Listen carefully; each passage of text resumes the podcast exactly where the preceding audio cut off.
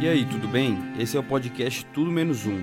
E aqui nós falamos sobre temas que vão te ajudar a viver a vida aqui nessa terra enquanto nós trilhamos o caminho para o céu. Hoje, eu quero começar com uma pergunta: O que você busca? Sabe, na Bíblia, lá em João 1, do verso 35 ao 39, nós encontramos o seguinte texto: No dia seguinte, João estava ali novamente com dois dos seus discípulos.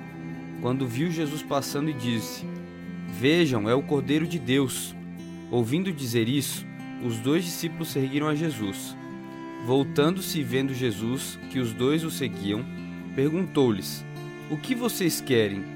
Eles disseram: Rabi, que significa mestre, onde estás hospedado? Respondeu ele: Venham e verão. Então foram, por volta das quatro horas da tarde, viram onde ele estava hospedado e passaram com ele aquele dia. Sabe, uma vez, em um sábado pela manhã, após ter pregado em uma igreja, uma senhora me procurou para fazer uma pergunta especial. Ela disse: Já faz dois anos que eu estou procurando a Cristo, mas eu não consigo encontrá-lo. E essa pergunta me deixou muito intrigado. Afinal, eu havia acabado de pregar sobre a busca de Deus por nós. Eu me lembrei que, diferente da minha situação, Cristo também fazia perguntas para as pessoas com frequência. Ele guiou as multidões por meio de perguntas que as faziam pensar.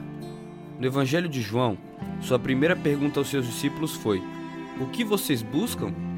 O que me chama a atenção é que a primeira pergunta que Jesus fez para aqueles discípulos não foi acerca de Deus, muito menos sobre o pecado ou a história pessoal.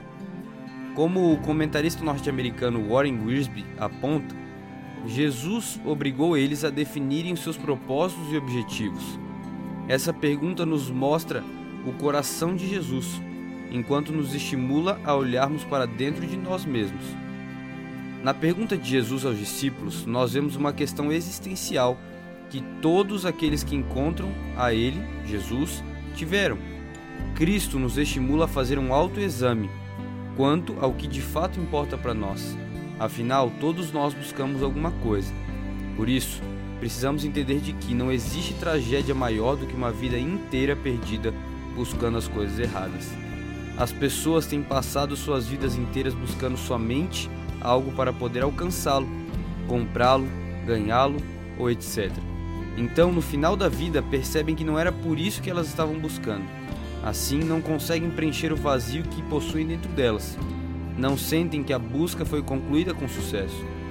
A maioria de nós busca coisas boas, como segurança, sucesso, amor e esperança. Contudo, nem sempre sabemos onde e como encontrar essas coisas. Cristo sabe que nós podemos nos distrair com as preocupações do mundo. Sabe que nós podemos buscar as coisas certas nos lugares e de maneiras erradas. Por isso, a pergunta de Jesus deve deter a gente o suficiente para avaliarmos se a nossa vida está alinhada com o que verdadeiramente importa.